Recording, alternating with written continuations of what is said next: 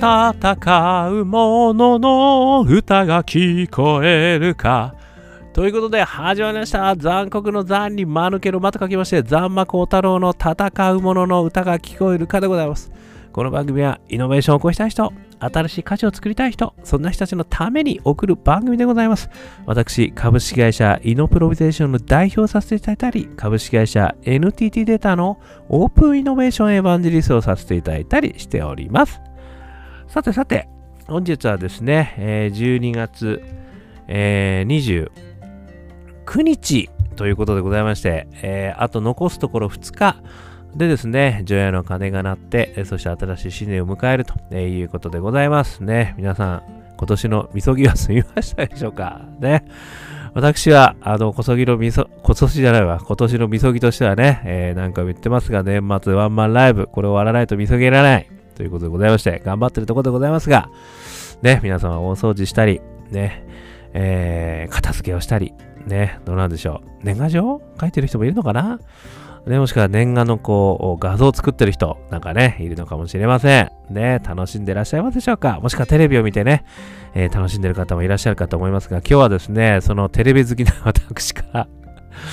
ね、この季節になると最終回がね、結構多いですよね。その中で特にですね、私が印象深かった、えードラマの中の、えー名台詞。ここからですね、このイノベーション、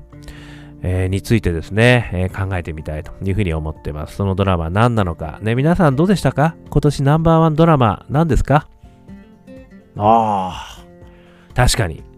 それは話題になりましたね。でも私はちょっと違うんですよ。何言ってるかわかんないけど。私が好きだったのは、エルピスでございます。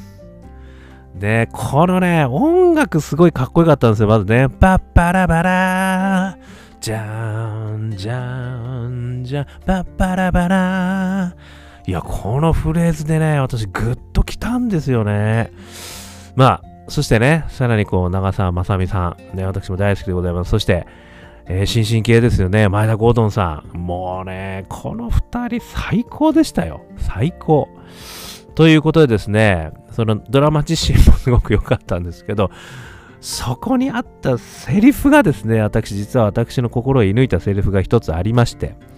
それをですね、あの、ご紹介させていただきたいと思います。まあ、その前にですね、このドラマ、参考といたしました、エルピス、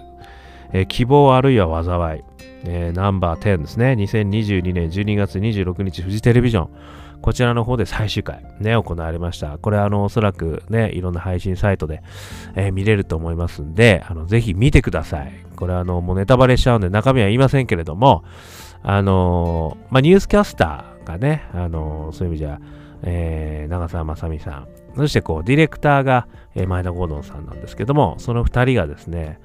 あのある一つのね、えー事件をこう追うということになるんですけど、それがものすごい展開を見せるっていう。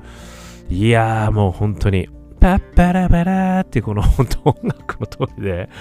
ちょっと衝撃的でドラマティックな、めちゃくちゃ素晴らしい。もう最後もう泣きに泣きました、私。本当に。ということでございまして、ね、ちょっと中身はもうこれまでししてですね、私が感動した言葉、これは何か。これは長澤まさみさんが言ったんですけど、希望って誰かを信じられることだよね。希望って誰かを信じられること。っていうことを言ったんですよ。希望って誰かを信じられるってこと。これがね、私はね、めちゃめちゃグッときました。これにちょっと私も本当に泣いた。あのーもうちょっとね、今までのそのドラマの伏線もあるんですけどね、そこからの言葉だったということもあるんですけど、でもこの言葉自身にすごい力あるなと思って、希望。これは誰かを信じられるということだと。そこから始まるのであると。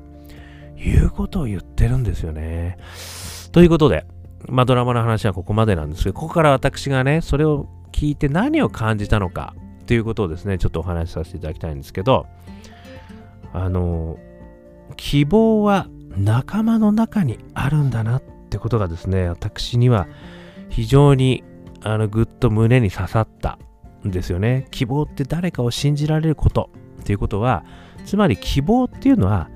仲間の中にこそあるんだと。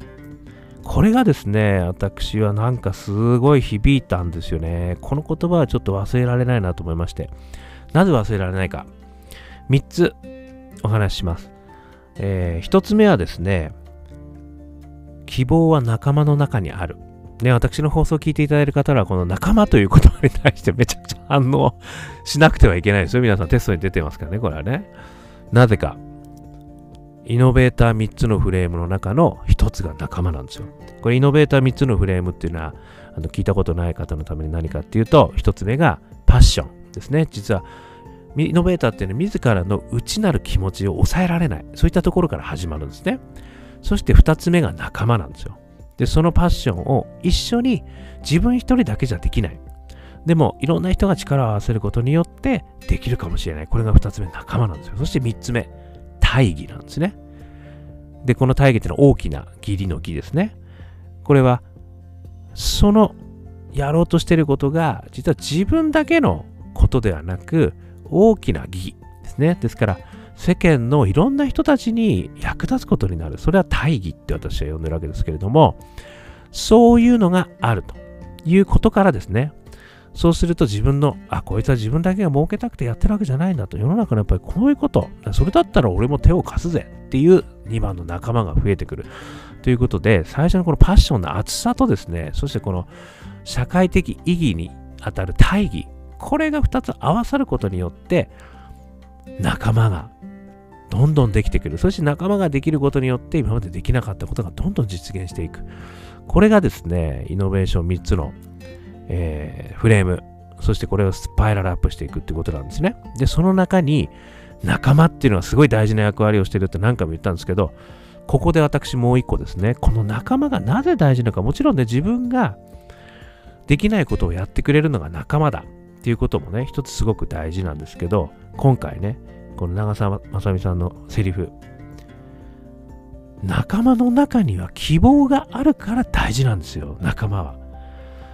だからこのイノベーター活動やっていく上でですね、やっぱりめちゃくちゃ心が折れるわけですよね。で、それでも突き進まなきゃいけない。で、誰からも実は、もうそんなことやったってうまくいくわけないじゃないかと。ね、そんなこともうやったよ、俺はと。もうそんなの、もう規制にね、やっぱり引っかかってできないんだよ、そんなこと。や俺だってやりたいけどやりやれ、やれたらやるよ、みたいなね、ことを言われちゃうわけですよ。そんな中ですね、一筋の希望を握りしめて突き進むのがイノベーターなんですね。で、その希望は仲間の中にあったってことなんですよ。だから、やっぱりこれ仲間を作るってことはですね、実は自分一人じゃやっぱり心が折れちゃうかもしれない。でも、仲間がいることによって、その人の中に希望を見出せることができる。そしてそいつが希望になってくれるかもしれない。で、その人から見ても自分は希望かもしれない。自分から見てもその人は希望かもしれない。という、やっぱり関係づくりの中でですね、実は仲間の中にこそ希望があったんだ。ということがですね、私はもう本当にちょっと感動した。ね、いうのが一つ目。それから二つ目。幸せの法則の中にもあったんですよ。これ何かあの、シリコンバレーの、えー、ラバルさん、えですね、まあ、私の放送でもお話したんですけれども、最大の思想家と言われている方、思想家と言われている方ですね、この方が幸せの法則が3つあると。健康、仲間、富って言ってるんですよ。ね、で、あの、精神科医の、ごめんなさい、名前忘れちゃいました。ちょっと前の放送を聞いていただければと思うんですが、精神科医の方も実は日本の精神科医の方と同じこと言ってて、その人もこれに順番までつけてるんですね。1番目は健康である。健康でなければ何もできない。そして二つ目が仲間である。ね、健康は、えー、なんだっけな、うんね、ちょっとこう心理的物質が出るんですよね。で、二つ目の仲間。ね、これがなければ、やっぱり幸せになれない。そして三つ目が成功だったり富って言ってるんですよ。これは全くそのナバルさんとその精神科医の方は同じなんですけど、ということからですね、私はもう幸せな法則はもうこの3つなんだなっていうことをね、もう分かっちゃったわけなんですけど、その中の1に健康、2に仲間ですからね。2つ目、富がなくとも仲間がいれば希望があるんですよ。ね、私これもですね、あ、そういうことかと、だから仲間って大事なんだなっていうことがね、もう本当にこうお腹の中にぐぐっと突き刺さった。これが2つ目。そして3つ目。これはですね、あの、ずいぶん昔の私お話しさせていただいたんですけど、これも私が大好きな、桃色クローバー Z。ね。この方々のですね、あの、白金の夜明けっていう曲があるんですよ。で、この曲の中にこういうフレーズがあるんです。誰も一人なんかじゃない。一人になろうとするだけなんだ。ちょっとね、節が今僕、一人になるだけなんだ。誰も、ちょっと最初の思い出せない。なんかそう、白金の夜明け、白い鐘の夜明け。ぜひね、これ聞いてください。私大好きな曲なんですけど、この中にね、誰も一人なんかじゃない。一人になろうとするだけなんだってセリフがあるんですよ。私この言葉すごい好きで、結構ね、私やっぱ落ち込んだ時とか、あの、誰にも連絡したくなくなっちゃうんですよね。で、そういった時に、なんか自分はもう一人ぽっちだと。あのどっからもね、LINE も誰も来ないじゃないかというふうにね、もう本当にこう落ち込んじゃう時結構あるんですよね。その時にこの曲を思い出すんですよ。誰も一人なんかじゃない、一人になろうとするだけなんだ。いや、俺って実は、こんなこと言ってるけど、誰も俺のことなんて気にしてなくて、ただ単に俺が一人になろうとしてるだけなんじゃねって思うんですよね。で、そうすると、あ、ちょっとあいつ久しぶりに LINE 送ってみようとかね、メッセンジャーあいつにちょっとちょっかい出しちゃえとかね、いろいろやるわけですよね。で、そうすると、何やってんだよお前みたいなことで、あのね、こう返事が来たりなんかしてですね、非常に、俺って一人じゃないんだな、みたいな。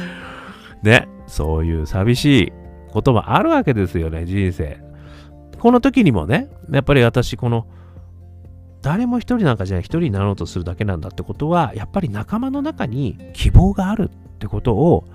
これは同じことを言ってくれてるんだなっていうふうに思ったっていうことなんですよね。これはね、積極的にやっぱり仲間を作る、もしくは仲間に声をかけてみる、そういうことでやっぱり自分は一人だけじゃんじゃないな、みたいな、その中に希望が生み出せるんだ、みたいなね、ことを思いましたということでございました。ということで3つ、ね、1つ目、イノベーター3つのフレームの中にも仲間はあった。ね、2つ目、幸せの法則の中にもあった。そして、桃色クローバー Z の発金の夜明けの中にもあった。ね。ということでですね、この仲間って本当大切だなと、仲間って本当に素敵ですねっていう水野晴郎さんになってしまうわけですが、実はですね、あのー、本日、実は私もね、えー、アカペラグループ、香港ラッキーズのですね、年末ワンマンライブ、これが12月31日の正午からあるんですけども、そのリハをですね、実はこの6人の仲間とですね、えー、8時間ぶっ続けでまあな、ちょっと途中ね、お昼は食べましたけど、やってきました、8時間。もうね、ヘトヘトでございます。でもね、すごい気持ちよかったんですよね。それはね、やっぱり、この30年続いてきた仲間と一緒に何か一つのですね、ことをこうやってるっていう、この気持ち、この感覚、これがね、私は本当にもうそのやっている中自身が幸せだったんですよね。だからもうで、もちろん12月31日の正午にワンマンライブね、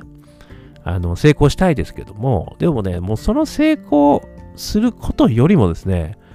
このやっぱり仲間と一緒に8時間ぶっ通しで練習して、そしてああだこうだね、あそこいいよねとか、この踊りやったら最高だよねとかって言って爆笑しながらね、いや、そこ違うんだよなとかね、みんなでこう意見戦わせながらね、なんかね、もうそういったことがね、ほんと8時間、みんなでこうできたってことがですね、本当に希望でしたね。まさに、その中に私は希望を感じた気がする。っていうことをですね、私は今日本当に感じたと、えー、いうことですね。まあ、だからね、このメンバーだからこそね、まあ30年続けられたのかなとね、この30年、まあ短そうで長そうで短いみたいなことなんですけども、何回も解散の危機もね、やっぱあったんですけどね。まあなんとか首の皮一枚でね、あの、残って、しかも、今こんな気持ちになれるってことはですね、本当に感謝感謝とともにですね、やっぱり仲間の中に希望ってあるんだなってことをね、今日は思いました。そして、それがね、やっぱりこう困難を乗り越えるとき、まあ、特にイノベーターのね、皆さん、やっぱり困難がつきものですから、ね、世の中を変えていく、新しい価値を作るんだ、ね、なんかみんなに反対されてるけど、私はこれ正しいと思ってます、みたいなね、ことをやっていく中にはですね、やっぱり仲間が必要。ね、仲間の中にこそ希望がある。だから無理やりでも仲間を作る。ね。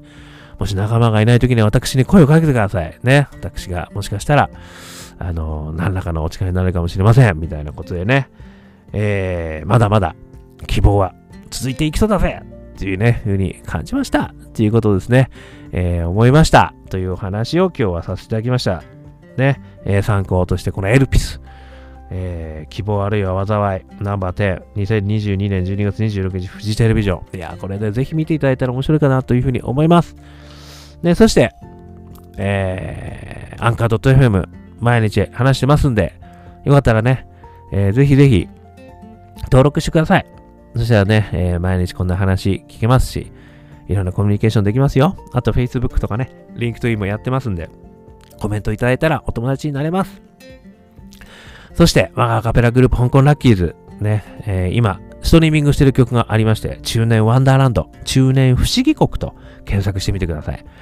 めちゃくちゃ元気が出ます。これはね、中年って言ってますけど、中年じゃなくても元気が出ますんで、よかったらストリーミング聞いてみてください。そしてね、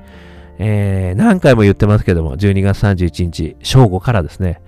えー、吉祥寺のロックジョイント GB というところですね、えー、ワンマンライブ30周年でございます。香港ラッキーズアカメラグループね、やりますんでよかったら一緒にね、2時間ぐらいで終わっちゃうと思うんで、えー、気軽にね、えー、飲んで、えー、楽しんで、えいただいたらなと。あの、飲まなくても大丈夫ですよ。子供も入れます。ね、学生割引もありますね。ということで、ぜひぜひ来ていただいたら嬉しいです。そしてなんとその時には、ニューアルバム。ね、これもね、8月からやったんです。8月からもうバラバラにみんななりながら苦労して苦労して作ったニューアルバム次ね、完成してますんで、よかったら来てみてください。ね。えー、そして、一人からでもイノベーションはできるぜ、イノベーションできるぜということを書いた本、オープンイノベーション21の秘密。ね、これも絶賛、リアル、えー、電子発売中ですので、えー、1時間ぐらいで読めちゃう。でも、めちゃくちゃこゆこゆな中身だと私はもう聖書、成功込めて書いた本でございますので、よかったら見てみてください。えー、そしてね、こんなことを話してる私ですけども、普段はですね、えー、イノベーション、アクセラレーション、えー、ビジネス企画、人材育成、こんなことにお困りのですね、大企業、中小企業、スタートアップの皆さんと一緒にですね、えー、問題を解決する、そういうことをね、一緒にやらせていただいてますので、もしよかったらお気軽にお声掛けくださいませ。そしてね、最後に、起業したいな、でもなんか勇気が出ないな、っていう方、私はですね、